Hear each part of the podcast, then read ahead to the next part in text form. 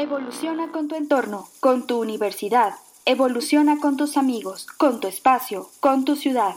Evoluciona con el sonido que te rodea. Evoluciona contigo mismo. Evoluciona hasta lograr la revolución sostenible.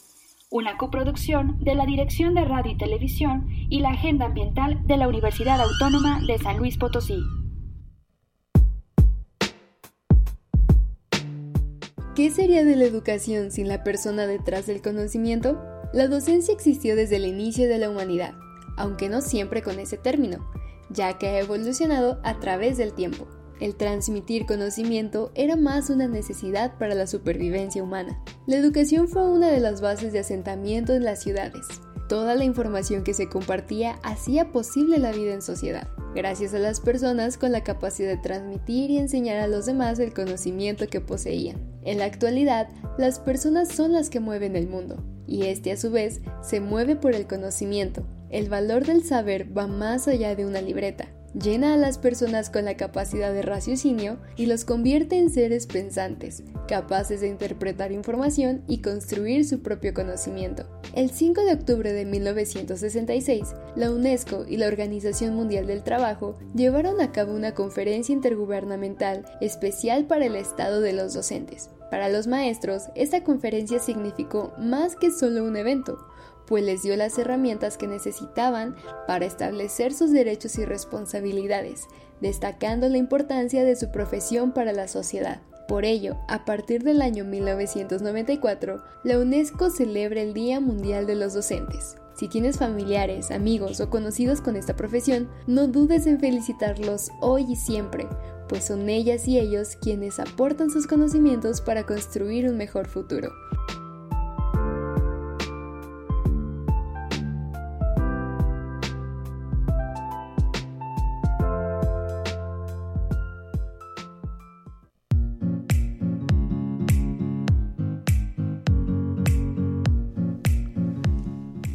Ya comenzamos esta revolución sostenible de hoy, que es 5 de octubre del 2022. Estamos aquí en Arista 245 de la zona centro de San Luis Potosí, capital de este bellísimo, que no dice que es bellísimo estado con tantos eh, tipos de clima, ¿no? Este, naturaleza, fauna, flora y cosas tan interesantes que pueden ver en San Luis. Este es el programa número 99. Ay, me gusta el número múltiplo de 3, Diana. Está padre, ¿no? Diana Navarro, coproductora también este, de Revolución Sostenible, que sigue apoyando este esfuerzo, aún que ya está en el doctorado en Ciencias Ambientales, que nos da muchísimo gusto. Ángel Ortiz en cabina, como siempre acá, tras los controles. Anabel, bueno, le mandamos un saludo, no sé si está a mis espaldas, pero este está también aquí en Radio Universidad y nos apoya. Y eh, bueno, Ivana Huerta también en la coproducción, eh, que ahorita se nos fue a hacer unos trámites oficiales de de Hacienda, me parece, ¿verdad? Híjole, cuando tengan una cita de Hacienda, tómenla, porque no sabes cuándo van a aparecer esas citas, pueden ser en meses, años, o vete a saber cuándo, ¿no? Em, estamos en el 88.5 FM, aquí en la capital, frecuencia modulada, si nos escuchan en San Luis y en zonas cercanas. Si están más cerca de Matehuala, 91.9 FM, Radio Universidad de la Universidad Autónoma de Potosí, por allá en eh, más al norte de nuestro estado y en la parte semidesértica. O el teléfono aquí en cabina en San Luis Potosí, 444-826-1347. Y también pueden marcar al número de allá de Matehuala, 488-125-0160. Y eh, bueno, esta es una coproducción de radio y televisión de la Universidad Autónoma de San Luis Potosí con agenda ambiental. Y qué más, pues, ¿qué creen? Es final de temporada, ya lo pusimos ahí en el Facebook, ayer antier salió, me parece. No, 99 es un número bonito. Este, este múltiplo de 3 como que sí me gustó.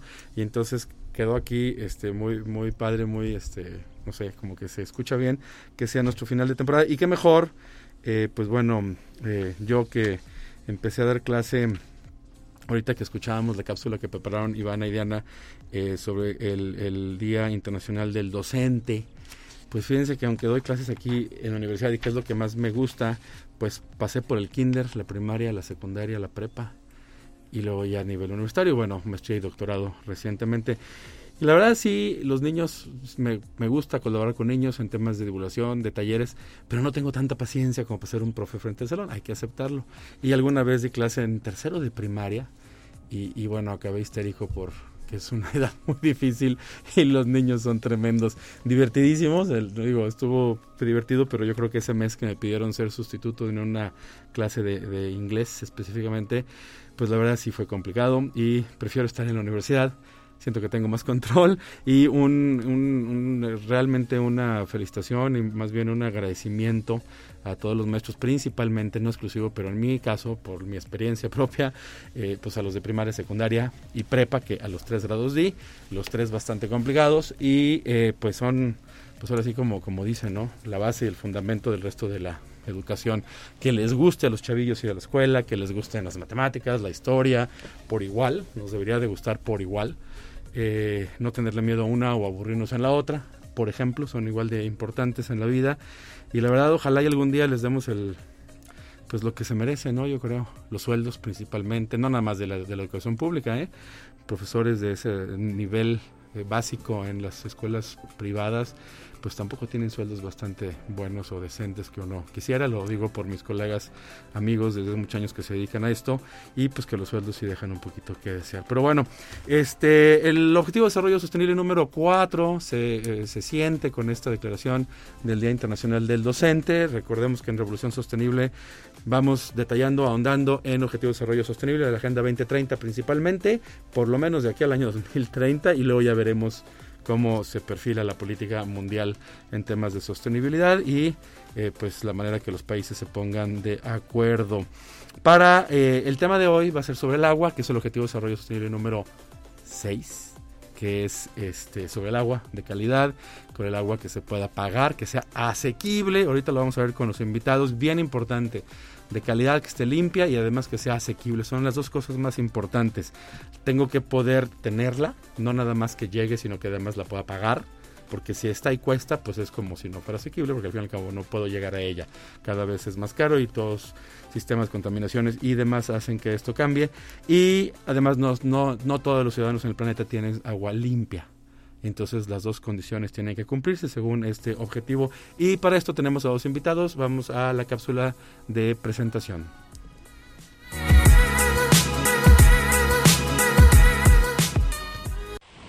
Desde la trinchera. Expediente. Nombre. Joel Félix Díaz. Trayectoria. Es ingeniero civil con maestría en sistemas de calidad. Actualmente funge como director local de la Comisión Nacional de Agua en San Luis Potosí.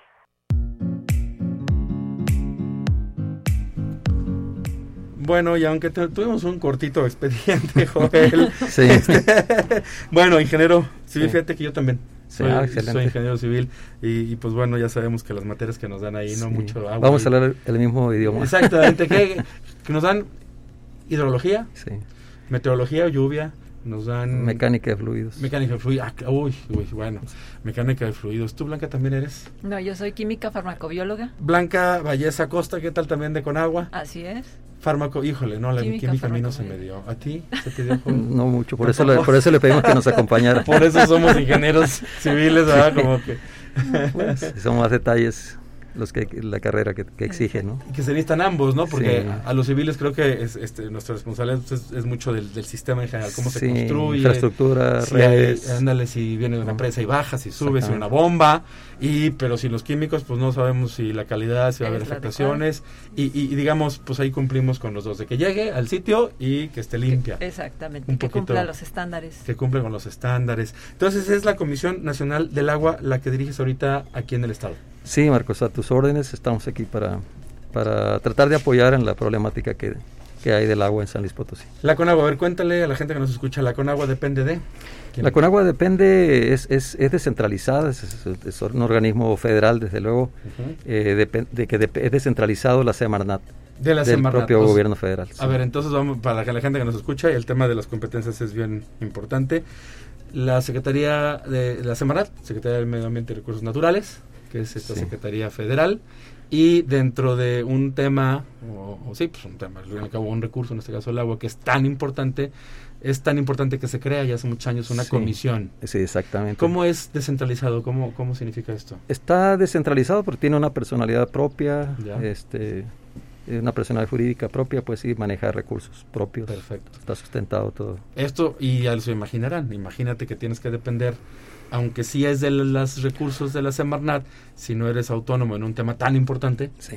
pues, la- digo, de por sí las burocracias son difíciles, ¿no? Desde luego, se- incluso ha habido épocas que se ha manejado de que se debería de hacer secretaría como tal, ¿no? Entonces, yo creo que está pendiente ese análisis y la decisión que deba tomarse sobre, Claro. sobre el manejo de ese recurso tan vital. O sea, hay, hay decisiones y políticas que están con semanas sobre los recursos, pero de todas maneras con autonomía presupuestal y demás Exactamente. para operar ya después de una manera Sí, eh, autónoma, digamos, bueno, Sí, no sé cómo- sí, o descentralizada, ¿no? Esto es importante para, para la gente que nos escucha, no es que sea una abajo, ni tampoco que no esté lejos, ni que no se le dé, pero realmente es importante. Yo cuando era estudiante de ingeniería civil, hicimos algunos proyectos de calcular una presa, Sí. algún, algún tema de algunos escurrimientos y periodo de retorno de lluvias, esto y lo otro. Íbamos, me acuerdo que nos mandaban, íbamos a la Conagua, Que estaba en esa época en himno nacional. ¿En dónde está Sí, ahorita? continúa. ¿Sigue ahí? Sí, continúa. no? Hilo Nacional cerca de. Tatanacho, por ahí. Ándale, ándale. Íbamos y pedíamos ahí, somos estudiantes y pedíamos algún registro, algún archivo de lluvias, no sé, Sí. y nos regresamos y hacíamos un proyecto. Pues esperamos que los hayan atendido bien, porque ahorita los estamos atendiendo Híjole, pues de no sé, nivel tengo- de excelencia a la gente que Tengo necesita. 46 y tenía como 20, así que quizá hace mucho tiempo. Bueno, pues lo que se Pero ofrezca. sí, la verdad es que tengo un buen recuerdo. Digo, si no fuera, no lo diría. Mejor me quedaba, pero yo me acuerdo que sí, entre el INEGI, Infonavit y, y, y con agua, creo que sí, sí me fue bien. Ah, pues, Para los datos que necesitábamos para estudios, que además se necesitan mucho, ¿no? Por sí, ejemplo, para, luego. para calcular algo hidráulico o hidrológico, los datos del INEGI son fundamentales. Sí, eh, apoyamos mucho al INEGI, eh, o se apoya más bien INEGI en, en los datos que nosotros recabamos. Tenemos información desde 1961. Ok. Entonces, eh, en cuanto a meteorología. en cuanto a meteorología, en Ujú. cuanto pues, al comportamiento, los niveles, los acuíferos, todos los datos que, que se requieren para una buena administración del agua en el país, ¿no? Porque incluso Ujú. nosotros pues, la tenemos que estar enviando a, a las oficinas centrales y desde allá también se procesa, ¿no? Y se analiza. eh. Oye, Joel, se me está ocurriendo con esto que acabas de decir una pregunta ya más técnica porque nos preocupa mucho los potosinos. Dijiste los niveles. Sí, Todo el mundo piensa, pues hay pozos y de ahí sacas y el pozo está a X profundidad está el, el nivel freático, o sea, el, digamos el nivel del agua donde uno hay que meter el pozo para poder sacar el agua en términos burdos, di- digamos. ¿A cuánto está ahorita el pozo más profundo en San Luis? el pozo ¿De más qué- profundo anda alrededor de 1150 1100 metros. Me había quedado Uno, 800. pozo en Soledad de Graciano Sánchez. ¿Cómo es posible? Sí, señor, más del kilómetro. 1100 metros de agujero para poder sacar el agua y llevarlo a las Exactamente. casas. Está cada vez más complejo obtener el agua aquí en San Luis Potosí y los acuíferos, de 19 acuíferos que hay en el estado, 11 están sin disponibilidad, es decir, sobreexplotados. Lo que significa un, un- un gran estrés hídrico el que se tiene en, en- en la- el 70% del territorio potosino. Oh, yo no, estoy bien espantado. Yo estaba pensando que eran 800. Escuché una noticia hace ya varios años con un par de presidentes an- anterior atrás que inauguraron un pozo, no sé qué, 800 metros. Dije, ya se me hacía mucho. No, no. Híjole, vamos a un Sí. ritmo, digamos, Y dos sexenios. Algo adicional es que, el- por ejemplo, el acuífero aquí de San Luis Ujú. está descendiendo dos metros y medio por año. O sea, es- está en, en caída libre. El, el- Oh. el poz- la- el acuífero que le da agua a la zona metropolitana, el 2411, que, Ajá. que le da a Soledad Graciano, a la capital del estado, y, a- y al Cerro San Pedro, está descendiendo dos metros y medio por año. Por año, fíjense. mm, Manejaste, Joel, el término de estrés hídrico. ¿Y por qué baja? Bueno, este estrés significa que se utiliza, se saca más agua. Imagínense, una vez ya usé esta analogía hace un año, ¿no? cuando con un invitado que hablábamos de algo de agua similar. No era de la con agua ni nada, pero creo que salió el ejemplo. Y es, imagínense que van con la novia por una malteada y piden una para compartirla porque están muy enamorados. Y piden, do- y piden un popote. Y pues bueno, no, sabes que pues ya le chupas con un popote, pues si eres uno, está padre, es tu malteadota, tu medio litro. Pero si vas con la novia, pues cada quien un popote, ya son dos popotes. Pero el agua, el, el líquido que está abajo es el mismo. Exactamente. Ese no cambia. Exactamente. No puede ser que tenga por ahí, dicen, oye, es, es una malteada con refil. Ah, bueno, pues tienes un refil. Bueno, está bien. Entonces ya le vas llegando y dices, bueno, nada más tengo uno, pero nada más tengo uno. Y si te la llevas, pues más o menos igual y lo mantienes. Pero ¿qué pasa si hay cuatro personas, o es el papá, mamá, hijitos, cuatro y quieren de una sola malteada? Pues les va a tocar de a poquita agua. Sí, o me lo voy a acabar tan rápido, imagínense cómo baja en este vaso, ¿no? Y es exactamente igual con el acuífero. Entonces estamos, la gente con nuestras actividades diarias tomamos más agua, la industria, fábricas y demás, de la que llueve y se, infiltra, que se llama recarga. Recarga, exactamente. Hay menor recarga de la que de la que se está extrayendo. Muy bien. Entonces, y esto es porque somos mucha gente con muchas actividades e-, socioeconómicas. Sí, y además eh, un gran, este, no se está cuidando el agua. Digamos que las actividades que se tienen que, realizar son, son de, mayor este, dimensión o, son, tienen que ser este, medidas más, más ambiciosas para proteger, más radicales, diríamos. Ya la crisis en que se encuentra ya no es para paliativos, no es para mejoralitas. Es, eh, hay que ir más a profundidad. Y, desafortunadamente, eh, si vamos a estamos hablando del acuífero local, ¿no? Del Estado, Este, el mayor consumidor con el 70, alrededor del 70% es, es el, organismo operador. Y afortunadamente... En este momento sí. y, ah, y afortunadamente ahorita están implementando medidas porque ya, o sea, está, este, ya vieron la crisis, están más conscientes algo que parecía que no se había eh, medido o evaluado o dimensionado como, en los años anteriores. O sea, hasta ahorita sí se ve un poquito de más eh, conciencia, diríamos, y, como, que se están haciendo, implementando algunos trabajos de recuperación de caudales, este, también de, de, lo que son la reparación de las fugas físicas, ¿no? Híjole, mira, bueno, ya sé, vamos a hacer algo. Estaba a punto de preguntarle a Blanca, pero las fugas. Antes de preguntarle de la calidad y de lo contaminado del agua, que también es un tema bien importante, fugas, ¿cómo cuánta agua se nos escapa en las tuberías? se está yendo alrededor de, de la mitad de lo que se, del 50% de lo que se está suministrando, significan 1.5 metros cúbicos por segundo, o sea, 1500 litros por segundo. Si son los 3 metros cúbicos que se están con lo que está abasteciendo la población. Y de eso el 80% es del acuífero. El 20% solamente es el agua superficial. claro, o sea, la mayoría, porque tenemos la presa San José y el Realito. Pues son presas muy pequeñas eh, que le dan agua a un porcentaje muy, muy mínimo. Entonces, el 80% viene de, los pozos. El 80%, alrededor del 80%. A ver, metes un pozo, fíjense nada más, es un ducto, ¿cuántas pulgadas es un pozo de.? No, puede ser de 12 metros. Normalmente 12. 12 pulgadas, 12 pulgadas por 2.54, pues ahí multiplíqueles como 30 centímetros. Metes un, tubo enorme que cuesta mucho y haces un hoyo de un kilómetro, o sea, un kilómetro. Es muchísimo, nada más que en vertical. Sí, vertical. Está complicado. Y haces ese hoyo y pones fierros y pones un chorro y pones un motor y gastas muchísimo gasolina, energía, eléctrica y las cuentas son altísimas de la energía eléctrica sí, comisión. sí, sí, sí.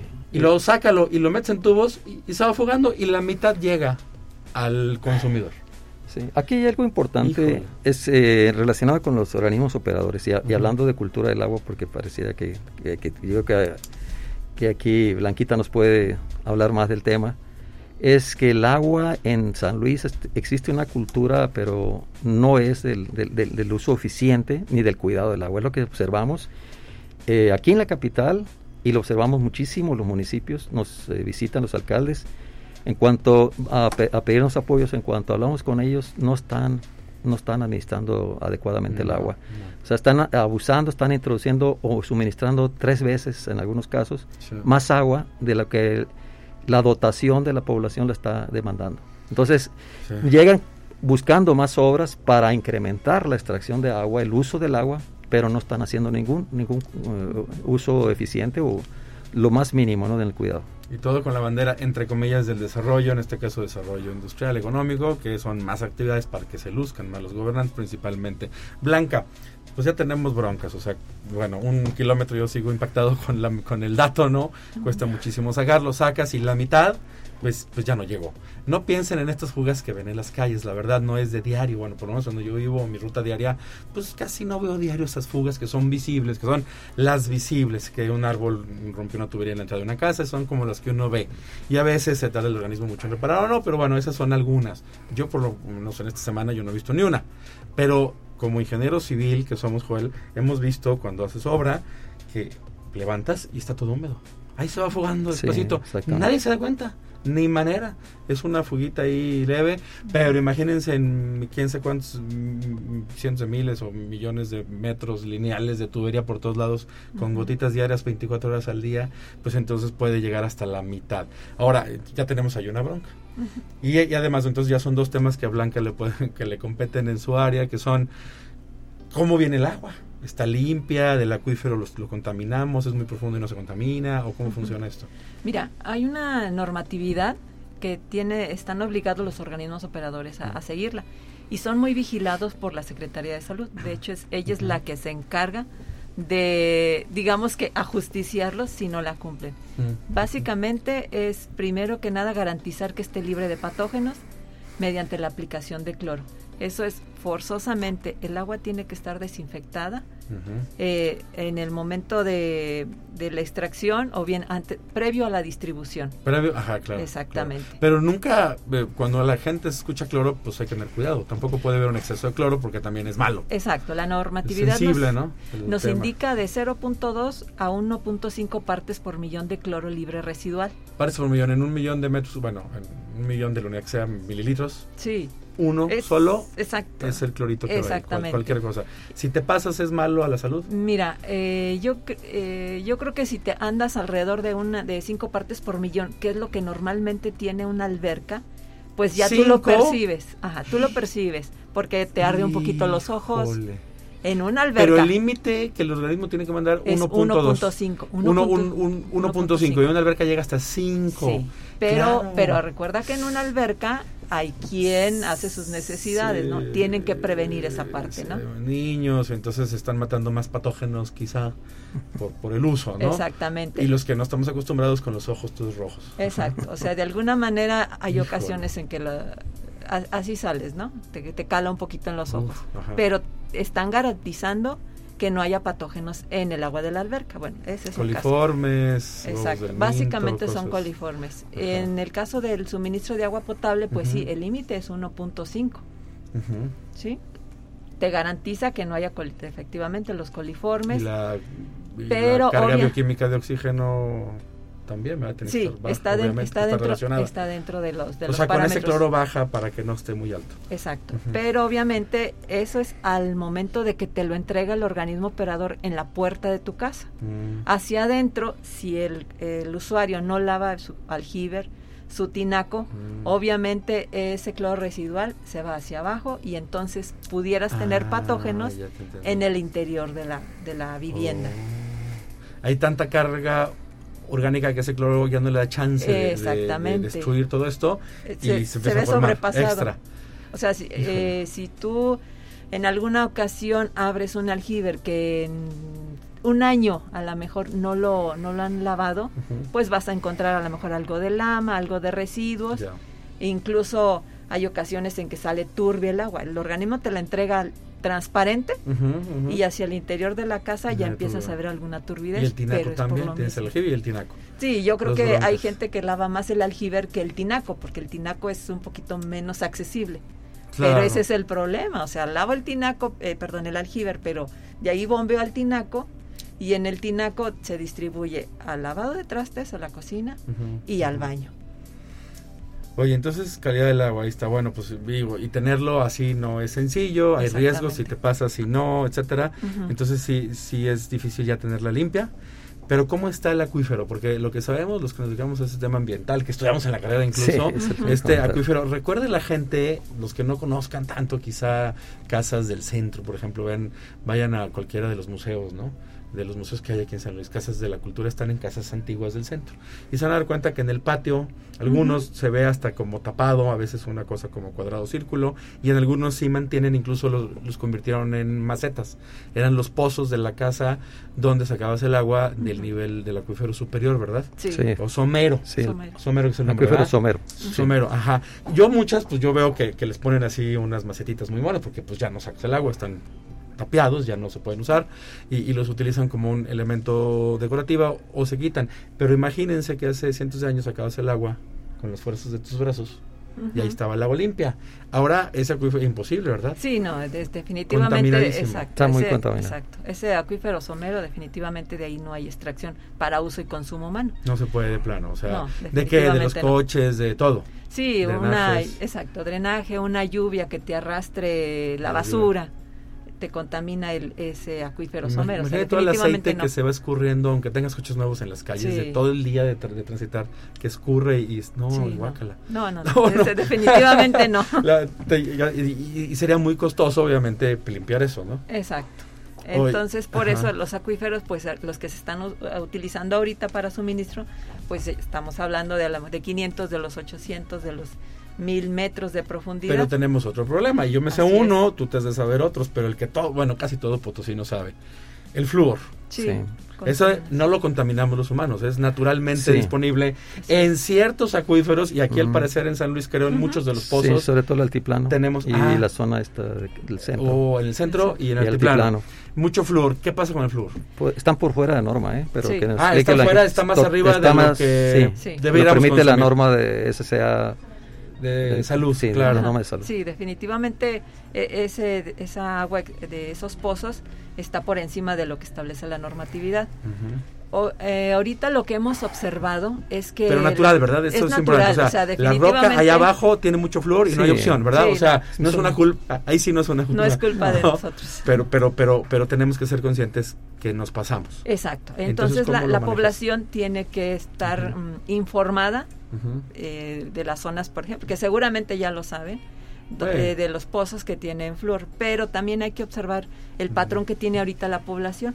Ya no consume agua de la llave. Estamos tan acostumbrados al agua de garrafón y el agua de garrafón está garantizada también bajo Sí, una claro. vigilancia que tiene la Las rellenadoras o las que te los cambian. Ajá. Exactamente. Entonces, esa, esa es la parte de que la gente esté informada de que no tiene Pero que si te lavas los agua. dientes ya estás teniendo contacto, aunque sea mínimo porque Sí. no te la estás tomando. Sí. Pero tienes contacto con el Sí, flúor, sí, ¿no? exactamente. Al fin y al cabo. Y luego la pasta de dientes que tienen, pues ¿qué También creen? tiene Tiene flúor. flúor. Échale flúor extra, más flúor. de la- ¿no? Por eso la gente que dice, ay, es que me preocupa porque ay, es que sonrío, tengo los, los dientes cafés y no tomo ni café ni fumo. Pues sí, pero tenemos el flúor. Sí. Y es un tema de la fluorosis dental, ¿no? Sí, exactamente. Sí, sí, eso definitivamente mm, la medida o la acción es información en cuestión del consumo de agua y obviamente lo de las pastas. Yo recuerdo que se hizo Las una... pastas eh, ah, exacto. Eh, y se hizo un, un estudio hace un- algunos años, creo que estuvo dirigido por el doctor Díaz Barriga, y fue donde se identificaron todos esos pozos que tenían la, El, problema de flúor. Sí, ya- y efectivamente había niños con los dientes Estamos platicando esta mañana, bueno, ya tarde mañana, lo que sea, mediodía, con, con la gente de la Comisión Nacional del Agua para saber cómo estamos en ese tema y ahorita regresando al corte y de algunos eh, temas importantes de la universidad vamos a platicar también de la perspectiva y qué soluciones podemos proponer y respaldar desde los ciudadanos hasta los gobiernos y la iniciativa privada. Soy Marcos Algara Siller, regresamos.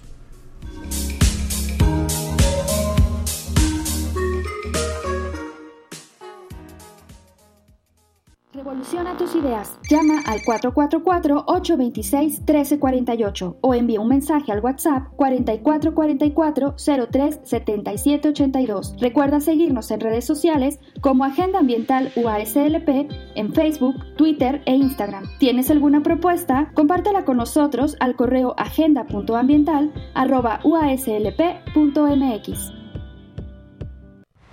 Si has llegado hasta aquí, danos tres minutos. Regresamos después del corte. Ah, ¿sigues con nosotros? Acompáñenos en esta revolución sostenible. Noticias del Frente.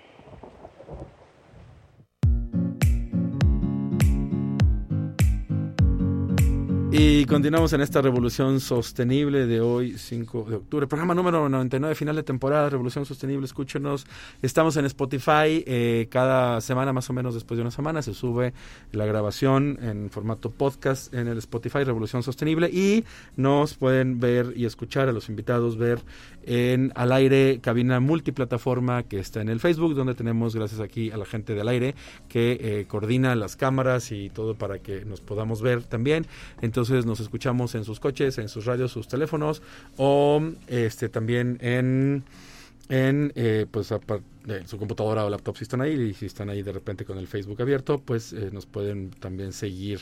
Eh, qué más les, ah redes sociales agenda mental OSLP YouTube este Twitter Facebook Instagram y TikTok por supuesto.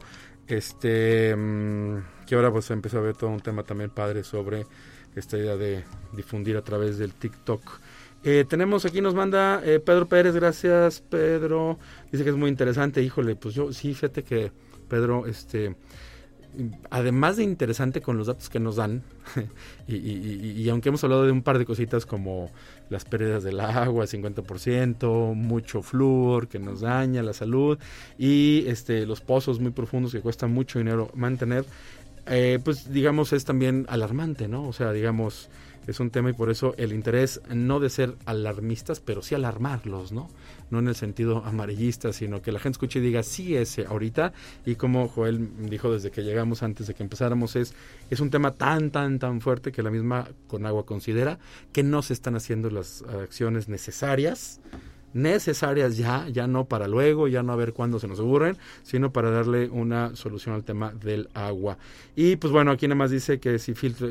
Ah, bueno, ahorita lo, lo, retomo, Pedro, nada más dame un eh, segundito para aquí en las noticias del frente hablar sobre algunas actividades de agenda ambiental y dejo esta como preguntita o, o, comentario que nos deja Pedro Pérez, gracias por marcarnos y preguntar. Este, ¿qué más? Ah, bueno, entonces eh, recuerden que el espacio de consumo responsable una vez al mes seguimos dándole mucho énfasis porque se está juntando un montón de mezclilla y estamos haciendo un tema, ya se recuperaron muebles, este es un, programa de, eh, em, de la estrategia universitaria para la economía circular que lanzó Agenda Ambiental hace un tiempo y en este programa algunas estrategias más pequeñas, otras más grandes y esta incluye retomar ahora que se hablan sobre presupuestos de la universidad, sobre los fondos, sobre el uso que las universidades públicas dan, un compromiso de la Universidad Autónoma muy fuerte ha sido este, estamos haciendo además de varios programas que ya hacemos, recuperar electrónicos para que la universidad no tenga que comprar. Ahorita estamos reparando 16 cañones este, viejos, digamos, que estaban este, en un lugar para los residuos eh, electrónicos, los estamos reparando para regresarlos a las aulas y a los lugares y no tener que comprar nuevos. Estamos haciendo hasta dispensadores de agua, fíjense encontramos creo que cinco en excelentes condiciones, suficientemente buenas, y era cuestión de abrirlos y repararlos con, con reparaciones muy, muy menores. Y ese es un compromiso no nada más ambiental, sino de recursos y de austeridad de la Universidad Autónoma, porque es pública, no es la primera vez. Si les platicara a todos, pues son demasiados programas, no puedo platicarlos en un espacio tan corto todos, por lo menos de los que competen desde la agenda ambiental con la colaboración de la Secretaría Administrativa de la Universidad, que ha dado muchísimo énfasis a esto desde hace unos años y recientemente con un plan muy agresivo para la recuperación y seguirle dando uso al mobiliario, a la infraestructura y a todo en la universidad y obviamente que nos cueste menos dinero. Y por eso la mezclilla es tan importante porque estamos recuperando muebles que ahora les vamos a llamar la línea vintage de muebles de moda universitarios, algo así, Diana. Porque son muebles de los 70s, 80s, que ya nadie da, un peso, que quizá nada más es una rueda, rasgados, etcétera. Y eh, con Luis, eh, José Luis González Cabrero de la Facultad del Hábitat, este, idea ahora de recuperar muebles con, eh, con telas como, como, como estas, y estamos teniendo resultados pues muy atractivos, muy muy coquetos, dirían algunos de mis alumnos, ¿no? O sea, muebles que se ven padre, que incluso, digamos, podrían ser hasta de, premios de diseño, ¿no? Ese, de la carrera de diseño industrial de la Facultad del Hábitat con agenda ambiental y con el interés y el apoyo principalmente Secretaría Administrativa.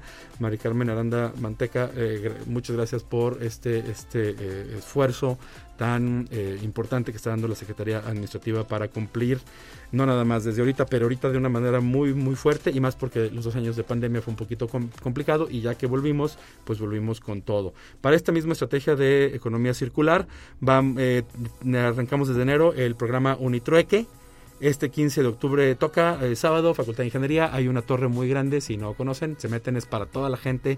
Si vas en la calle, si eres vecino ahí de la campus o no, eh, si eres un abuelito de un universitario, lo que tú quieras, y tienes algo ahí, unos libros, una cosa que vas a cambiar, pero que funcione, dices igual algo que me sirva, otro libro u otra cosa, se lanzan acá de 9 a 1, me parece, de, 10 a 1, en el, en el edificio T de la Facultad de Ingeniería atrásito en una esquina, ahí van a ver a, a los chavos, a grupos que vienen ya de lugares externos a la universidad y que están empezando a colaborar y poner su puestito, digamos, para, para este trueque. Y es una también de las estrategias que en algunos países, principalmente escandinavos y demás, han ya tenido desde hace varios años, principalmente desde los noventas, este que es donde ya se empiezan a documentar y hacer estos, estos grupos y que pues sería buena onda que se hiciera más en México.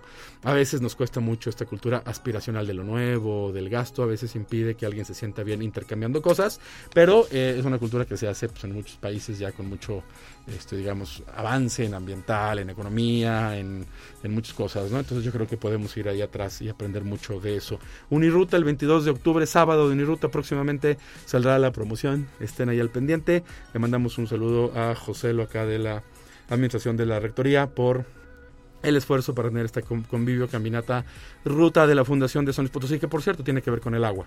Porque en Monte Caldera se sacaba en Cerro San Pedro, Monte Caldera, y pues aquí había unos, la corriente, había un restaurante, si te acuerdas, Joel. Ah, bueno, tú eres de Sinaloa.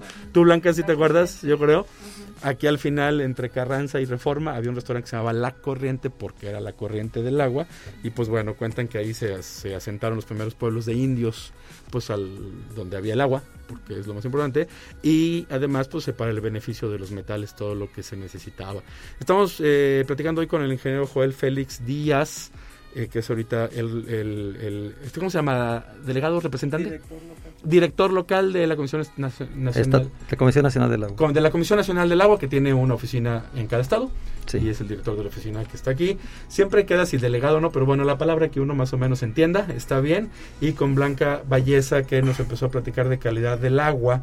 Y ahorita en el corte, pues hace ratito tuvimos que ahí cortar un poquito cuando hablábamos sobre el flúor el agua tiene flúor, nos lavamos los dientes y luego te los lavas con pasta de dientes. Hay quien le pone un montón de pasta y yo no, no, no, no saben lo que están haciendo. Este es suficiente para que talle ya, hombre. Este, o si buscan alguna baja en flúor, no sé si hay otra opción de pastas, pero lo que es cierto es que el flúor tiene un problema, es natural. Pero ahorita en el corte me, me dijeron algo sobre el arsénico. Y así puse otra vez el ojo cuadrado. ¿Por qué el arsénico? ¿Qué está pasando con eso? Bueno, a medida que, eh, que las dificultades para encontrar agua en el acuífero, se va teniendo que hacer más profundas las excavaciones. Entonces, eh, los minerales están cambiando. Eh, primero es el mm. flúor y el siguiente es el arsénico. Es lo que se vino presentando en, el altiplano potosino, ah, que está contiguo aquí al municipio y, que, que, también ya tienen, siete municipios tienen, tienen este arsénico fuera de norma. O sea, si hacemos el hoyo para el pozo, en el acuífero más somero, pues no había flúor ni nada. No, está a 20 metros el acuífero somero, muy contaminado, pero a 20 metros. Bueno, ya ahorita contaminado, sí, claro, ¿no? Hace 200 años, pues no. Y luego bajas, bajas y de repente hay más contenido de flúor, en la roca. Y luego bajas más y hay arsénico. Y estamos bajando dos, y dos metros y medio por año. Y no, y no nos encontraremos otra cosa más abajo, quién sabe. Esperemos que algo radioactivo, ¿no? Este, este, híjole, bueno, porque por cierto hay un compuesto que, se, que hay mucho aquí más o menos en la roca San Luis. Se me acaba de ir el nombre, ¿tú no te acuerdas, Diana? Lo, radón, radón un, un, un eh, no soy experto en este tipo de, química, pero en el radón que tiene un, una, una cierta porcentaje, o no sé cómo se dice, capacidad radioactiva. Hay radón en muchas viviendas, en los sótanos en Europa antiguas y en San Luis Potosí también hay estudios donde marcan que hay radón. Pero bueno, es otro tema, no le entendemos mucho al radioactivo, pero algún día podemos investigar y platicar exactamente sobre lo radioactivo que hubiera en el subsuelo. Pero el arsénico ya nos asusta porque todo el mundo escucha el, el arsénico dices es muy malo, tóxico, mortal, hasta piensa, veneno, ¿no? Que es lo que uno tiene, como, la visión de este arsénico.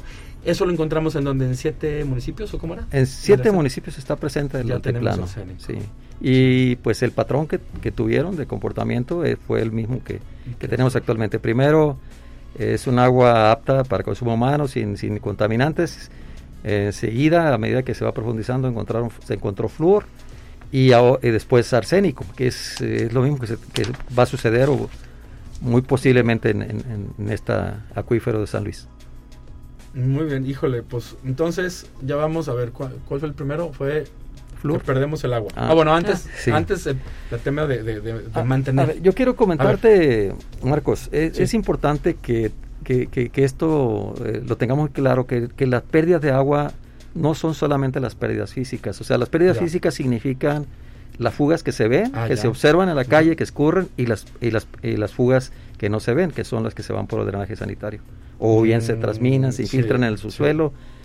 Eh, hay otras pérdidas que no se ven, que son las pérdidas comerciales, así, le- así Mm. es el nombre correcto. Las pérdidas comerciales son las que no, no registra el organismo operador del que se, del que se trate, ¿no? no Claro que no precisamente trapas, aunque pues no la situación se da a todos. Y ahí eh, eh, las pérdidas comerciales es el clandestinaje, el robo de agua, Uf. los medidores que subregistran o medidores de mala calidad o ya muy anticuados, ¿Te pasa obsoletos, que dejan pasar. Yo he observado que en, en las calles aquí que, que hay muchas tomas que no tienen medidor. También Exacto. tomas domiciliarias que tiene o gente en los domicilios que tiene bombas, bombas que, que no están conectadas, no están hechas para subir el agua nada más, o sea, están hechas o instaladas para extraer el agua desde la calle. Entonces con eso Híjole. toman presión para ellos, pero dejan sin agua al, vecino. Y así Oh, se, así hay, hay, hay un Es buen trabajo y una buena tarea. Uf. y, y al caminar por se van a- se da cuenta uno que Oye, pero mencionaste algo, este es, híjole, por favor, todos los que lo escuchan, cada casa, cada oficina tiene un sanitario. Lo que dijiste ahorita, Sí, esas sí. pérdidas, no nos damos cuenta. Quiten la tapa y hay el famoso sapito que Sí. le llaman, Ujú. esta cosita de plástico Exactamente. Con, con hule que cae. La mayoría son sistemas bien sencillitos, muy, muy endebles, que fallan a cada rato. Se zafó el hilito, se cuarteó Sí. el quién sabe qué, se ensució. Mi sistema es un sistemita que de repente se, se llena de como de tierrita en una cosa y es muy sensible. Y cuando hay una suciedad que de repente pasa, Exactamente. no, no sella. Yo que pongo mucha atención cada mes, quito todas las tapas de donde yo esté, oficina y demás, y veo que no haya este tema. Y cuando lo detecto, luego lo hago limpio, hago rápidamente, me llevo cinco minutos, desarmo un par de piezas, le doy limpieza, no sé qué, y lo pongo otra vez. Y me voy a durar otros dos, tres, cuatro meses. Ujú. Eh, y de, de- de- no, creo que me pasó antier en casa, fíjate, hace mucho que no me pasaba. Me tardé, no, cinco, no, como un minuto. Desarmé, toncho, limpié, lo volví a poner y mira, fin del, del tema.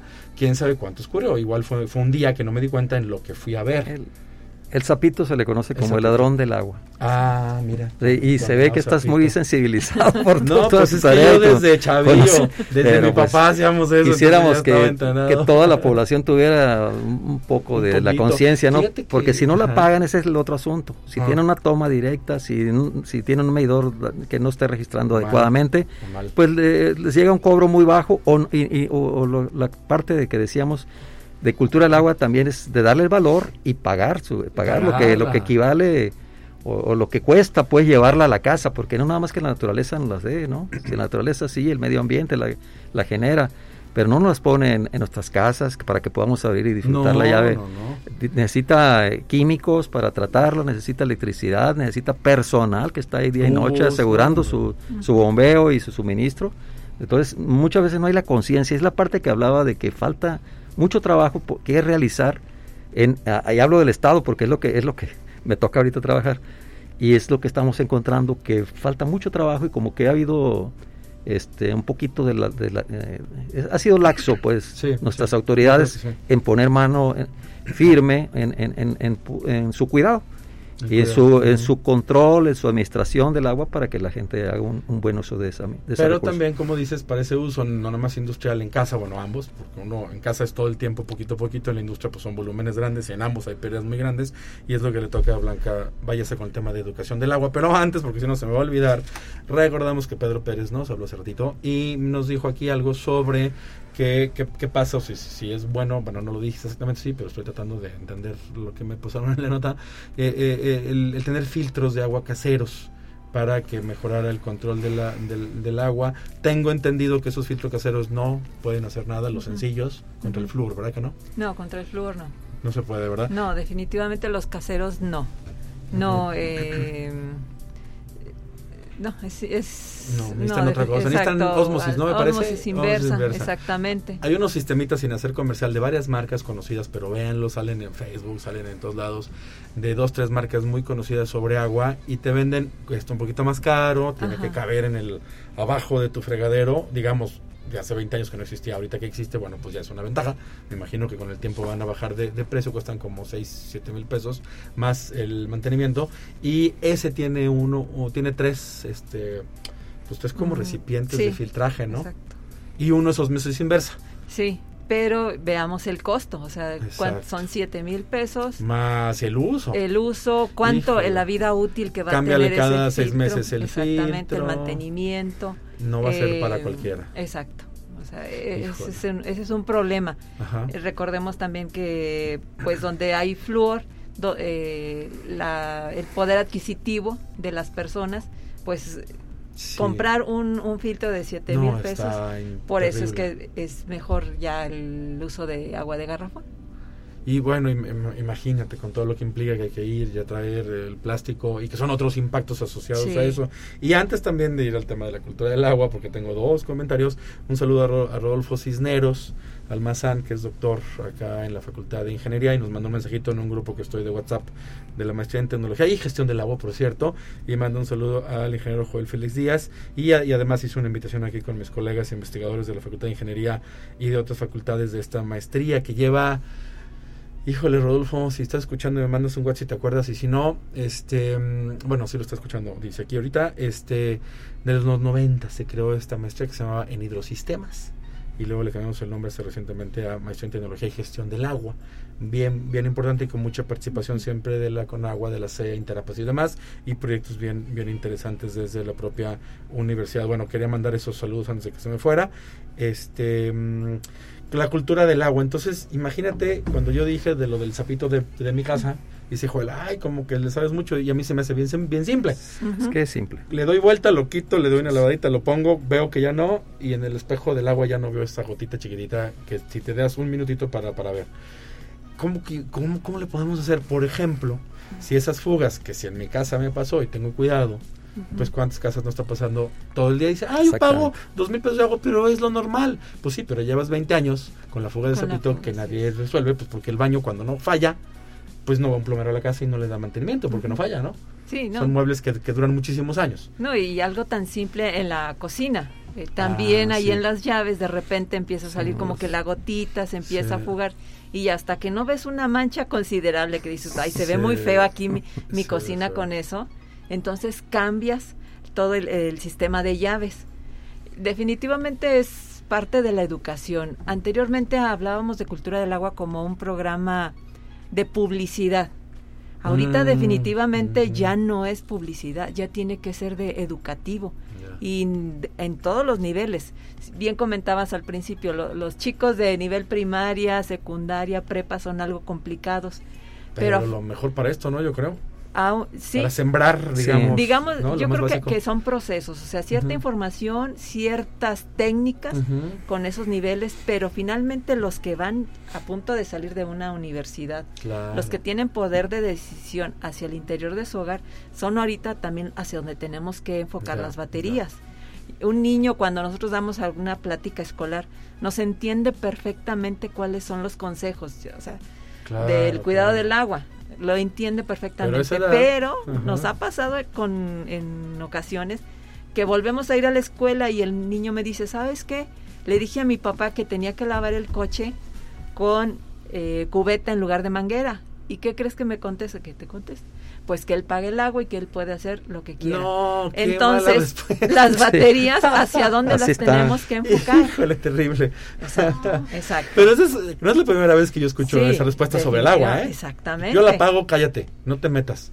Así, ¿no? Exactamente. Así es. O sea, ¿por qué a mí el gobierno con agua, por ejemplo, me va a decir cómo uso el agua? Cuidado, es un derecho humano, es para todos, la controla y la única competencia sobre el agua es la federación exclusiva, no es de nadie más. Una oficina local o el, o el Interapas es para que haya, para eh, delegar tareas menores. Sí. Pero manda el país y es un bien para todos. Entonces en el agua, perdónenme, pero no se trata de que yo pago ya lo que quiero. Ahí sí no se puede. Digamos, eso es un tema común. ¿no? Es un recurso común. Sí. Híjole, entonces, ¿cómo, cómo, eso, o sea, que lo que tenemos que, que hacer con agua y bueno, y terapas y, demás, pues, ¿cómo meter la columna del agua? Que será desde la currícula a diferentes niveles. Sí, y de hecho eh, en los libros de texto está el tema, el tema ambiental, en todos está el, cuidado del medio ambiente. Hay, hay algo, efectivamente hay algo. Pero forzosamente tenemos que sumar los esfuerzos, la parte docente con la parte de, las, de los organismos operadores, el Estado y la Federación. Y sí los hay, porque tenemos programas enfocados a la cultura del agua. Eh, te, te comentaba, te- hemos dado pláticas. La Conagua hace una aportación año con año para los diferentes proyectos que presentan los organismos operadores enfocados a la cultura del agua. Uno de ellos, pues, son las, las actividades que se van a realizar ahora en, en octubre, mes de la cultura del agua. Pero a lo que voy también es que tiene que ser continuo, o sea, tener que decirle al docente, mira, hay estos temas, hay este material en el cual puedes en este mes abarcar este tema, en este otro mes ¿Y sabes otro tema. Lo pueden meter en formación cívica y ética. Lo pueden Sí, meter en ciencias naturales donde ven el ciclo del agua. Lo pueden meter hasta en matemáticas. Sí. a ver, claro. profes de matemáticas. Mi hijo tiene examen pasado mañana de matemáticas. Está en prim- en primero de secundaria.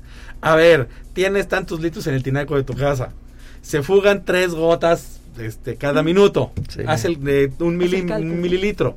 ¿Cuántos se fugan en 24 horas? Sí, O al mes. ¿no? Al mes o lo que sea, ¿no? Y de repente, pero si son, ¿cuántos baños hay? Tres, y sí, ¿no? Entonces, ¿no? Y, y sería un problema de matemáticas de hasta para primaria, Sí. ¿no? De Y- cualquier nivel. Y, eh, y lo- la ventaja de esto es que lo haces partícipe del problema o de la situación que tienes hacia el interior de tu hogar. Y entonces ellos empiezan a visualizar que es un problema no nada más o responsabilidad de la puerta hacia afuera.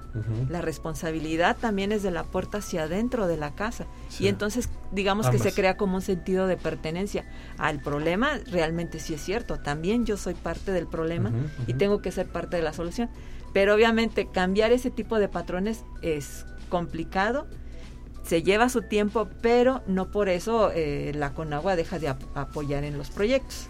Otro, otra cosa que yo he escuchado, y Blanca, seguro estarás de, de acuerdo que los, porque se ve en redes sociales muchísimo, es claro, cuida el agua en tu casa, pero nosotros, pues tres gotitas. Pero ¿qué pasa con las refresqueras y las cerveceras, no? Ahorita que hay tanta polémica con, por ejemplo, la cerveza y los refrescos, precisamente en México, sobre la, sobre la producción de este tipo de bebidas y muchas otras, o cualquier industria que, que utilice mucha agua. Claro, es cierto, consumen muchísimo en unas cantidades extraordinarias, pero somos cuántos, 120 millones de mexicanos o no sé cuántos que todos los días también tiran quizá tres gotas más. Entonces, de todos tenemos responsabilidad, ¿no? es. Y ese gerente, director de esa empresa refresquera, pues es un ciudadano que tiene su casa y que también le cierra, o sea, no veamos como unos entes allá separados que viven quién sabe dónde, ¿no? Si esa persona tiene la capacidad de hacer las cosas bien en su casa para ahorrar esas tres litros de agua, pues quizá también para implementar cosas para ahorrar tres mil litros en la empresa. Digamos, es un tema que permea hasta cualquiera de las actividades, ¿no? Sí, sí, Pero es. políticas públicas también, así es. o sea, fuertes, ¿no? Ajá, así es. Mira, nosotros en algunas pláticas que hemos dado a las empresas acá en la zona industrial, ellos tienen un departamento de seguridad, higiene y medio ambiente. Sí, generalmente. Entonces, ajá. afortunadamente, bueno, nos hacen partícipe de sus eventos, se les explica la situación que hay del agua aquí en la, en la capital, en la zona metropolitana. Y como que les cae el 20, fíjate, en, en- en los trabajadores sí hemos notado de repente que, que van gerentes y curiosamente en un año fuimos, dimos la plática, hablamos del desperdicio o las pérdidas que hay de agua, por ejemplo, cuando riegan a mediodía. Obviamente está la temperatura y están regando, ¿no? Al siguiente día, a la, perdón, al siguiente año nos vuelven a invitar, vamos y afortunadamente observamos, aunque el riego ahora lo realizan en la tarde, 7 de la noche o muy temprano. Entonces eso para nosotros pues es un Ah, sí, indicativo de que efectivamente eh, se sumaron al compromiso Ya. como empresa. Eh, por otro lado, bueno, también hemos notado que tienen techados sus estacionamientos con paneles solares. Eso también de alguna manera contribuye al medio ambiente. Pero, insisto, nos falta mucho. Ta- tanto ellos como dirigentes de una industria, como lo mencionabas al principio, como los usuarios que son de este lado. Fíjense que, bueno, nos quedan un par de, de minutos. Y con esta pregunta del Facebook de Trick Tricks Humex, me encanta que pone este, este nickname que utiliza en Facebook. Hay una compañera que eh, ha apoyado a la universidad y a la facultad en temas de, de investigación, la conocí hace, hace años y que nos sigue mucho en Facebook.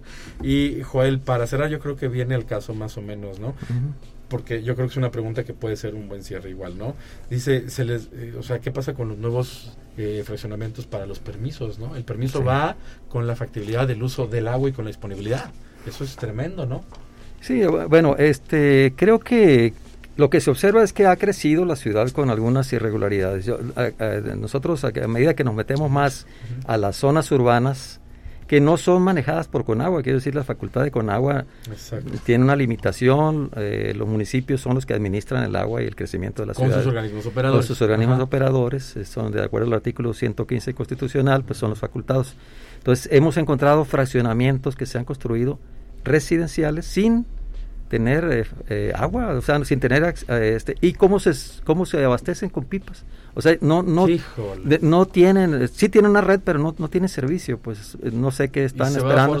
hay, hay cuestiones que se ven que no están totalmente ya este conveniadas con los con el municipio o con las autoridades pues de, locales para ya tener un servicio conectados a la red. Entonces, sí hay muchos problemas, hay muchos problemas. Autorizas fraccionamientos sí, que no tienen la factoría del agua. Sí, nos, encontramos, ah, nos, acabamos de encontrar un fraccionamiento porque nos visitó una persona, tiene 14 años de fraccionamiento por acá, por la zona de pozos, que este, tiene, que esos más años tienen que no pagan agua. Híjole. A nadie, desde luego no están registrados con Interapa. ¿no? están, no están, imagínense todos los problemas que ya hablamos, cuál es el reto, cómo somos conscientes, el aceite que tiras, ahorita ya nos comentaron, las casas antiguas y con tuberías viejas, y el compromiso políticas públicas, difusión y cultura del agua. Nos tenemos que ir porque nos quedan como un, segundo quizá para despedirnos, Ángel, ya nos vamos. Recuerden, este es el fin de temporada de Revolución Sostenible, soy Marcos Algarciller y nos vemos.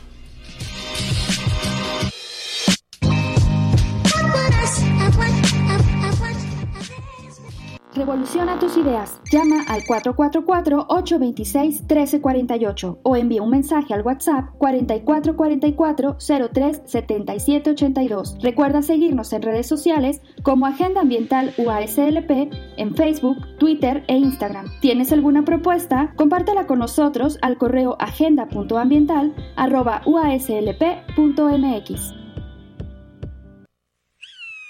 Tú eres la promesa de una generación Formas parte de un gran número de personas comprometidas con un mundo mejor, más justo e igualitario. Eres la solución, eres el cambio, eres la revolución sostenible. Evoluciona tu entorno.